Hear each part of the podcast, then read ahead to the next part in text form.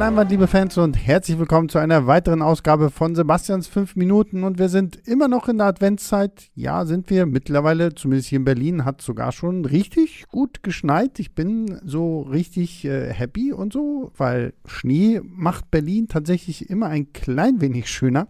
Und äh, weil ich ja letzte Woche schon über It's a Wonderful Life gesprochen habe, dachte ich, ich bleibe einfach mal so ein bisschen bei dem Weihnachtsthema und äh, stelle euch heute einfach den nächsten Weihnachtsfilm vor, den ich vor kurzem gesehen habe. Und äh, dafür mache ich aber erst einmal meinen Timer an für die fünf Minuten. Und zwar geht es heute um, ihr kennt ihn vielleicht, äh, den Grinch. Der Grinch von 2000 von Ron Howard mit Jim Carrey in der Hauptrolle. Das waren viele Namen irgendwie. Und äh, ja, man kennt die Story, ne? Wir haben den Grinch, ein grünes Fellmonster, keine Ahnung was, was in einer Höhle lebt auf einem großen Berg. Und von diesem Berg schaut der Grinch halt hinab auf das kleine Städtchen Whoville, in dem alle sich tierisch, tierisch auf Weihnachten freuen. Da wird gefühlt jede Minute abgezählt und äh, der Konsumrausch geht sofort los, weil es ist Weihnachten und alle freuen sich auf Weihnachten, aber keiner beachtet so richtig den Grinch und der Grinch hasst halt Weihnachten. Und der Film baut das denn so ein bisschen über die kleine Cindy Lou auf, die sich plötzlich dann doch für den Grinch interessiert und versuchen möchte, als Erste aus Who will so ein bisschen mehr über den Grinch zu erfahren und wir als Zuschauer erfahren dann natürlich auch ein bisschen mehr über den Grinch und so baut sich hier tatsächlich eine Geschichte auf über jemanden, der als Kind äh, ausgestoßen wurde und verlacht wurde, der ein Außenseiter gewesen ist und sich von der Gesellschaft nicht verstanden gefühlt hat und deswegen halt auch diesen Hass irgendwie entwickelt hat. Und da war ich mal wieder sehr erstaunt, wie tiefgründig doch manchmal der Grinch auch irgendwo sein kann äh, und äh, dass Ron Howard da auch tatsächlich so diese Momente findet, um dieser Grinch-Figur halt wirklich äh, Tiefe zu verleihen und nicht einfach nur zu sagen, ja, der ist grün, der ist grummelig und das ist halt lustig, weil natürlich ist es immer noch irgendwo eine Kindergeschichte von Dr. Seuss und das macht aber tatsächlich trotzdem durchaus Sinn, dass äh, Ron Howard diese Töne hier anschlägt. Und es macht den Film ein bisschen unterhaltsamer auch noch, weil wir hier tatsächlich einen Schurken haben, der nie wirklich ein Schurke sein wollte. In dem Sinne, Schurke natürlich in Anführungszeichen, weil so ein richtiger Schurke ist er ja jetzt auch nicht. Und äh, das mag ich. Und was natürlich fantastisch ist, ist Jim Carrey. Jim Carrey ist hier, glaube ich, so auf dem Höhepunkt seines Schaffens, man weiß es nicht so genau. Auf jeden Fall fantastisch. Jim Carrey hat ja, glaube ich, auch viel erzählt, wie ewig lange er in der Maske saß, um halt wie der Grinch auszusehen.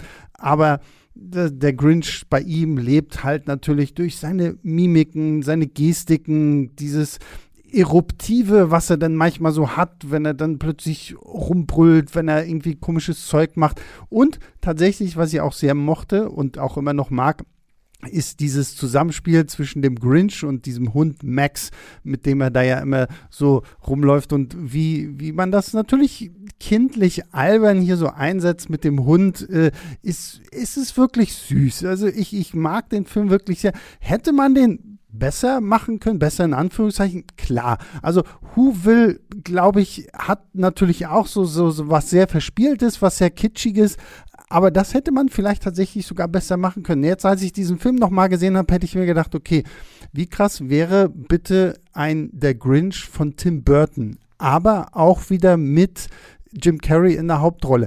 Wäre wahrscheinlich am Ende wieder so ein ganz anderer Film, der sich vielleicht dann auch mehr anfühlen würde wie Edward mit den Scherenhänden, nur halt mit einem grünen Fusselmonster statt mit Johnny Depp und Scherenhänden.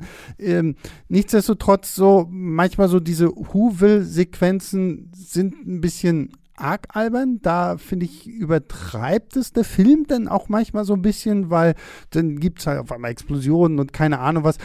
Aber selbst dieses Übertriebene ist halt irgendwo noch charmant. So vor allen Dingen, was ich ja auch echt tatsächlich mag, ist im Original haben wir äh, Anthony Hopkins als Erzähler, der das natürlich dann auch immer so in dieser Dr. Süß-typischen ähm, Reimform erzählt, was, was einfach auch schön passt. Und ich bin auch froh, dass wir es quasi nur beim Erzähler haben und nicht den ganzen Film durch, obwohl das wahrscheinlich auch so ein bisschen so eine äh, Herausforderung wäre. Das wäre wie bei Pushkins Eugen Onegin.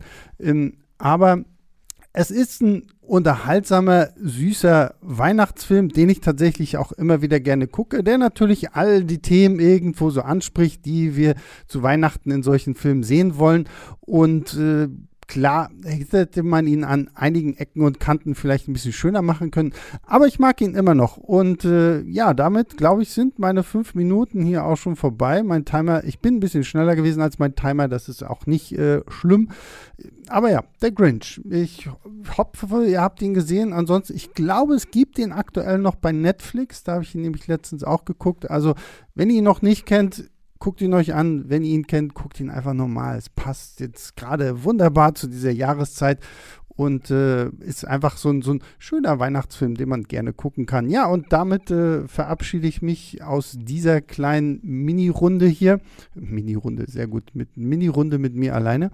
Ähm, ich danke euch wie immer fürs Zuhören und vor allen Dingen auch für die, die Mails, die ihr schreibt an leinwandliebe.filmstarts.de. Da freuen wir uns immer wahnsinnig drüber. Und wir hören uns zur regulären Leinwandliebe-Podcast-Folge wieder.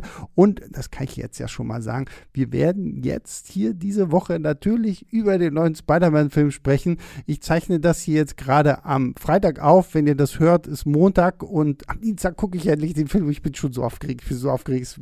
Besser als wie Weihnachten. Hm. Ja, ich habe als wie Weihnachten gesagt.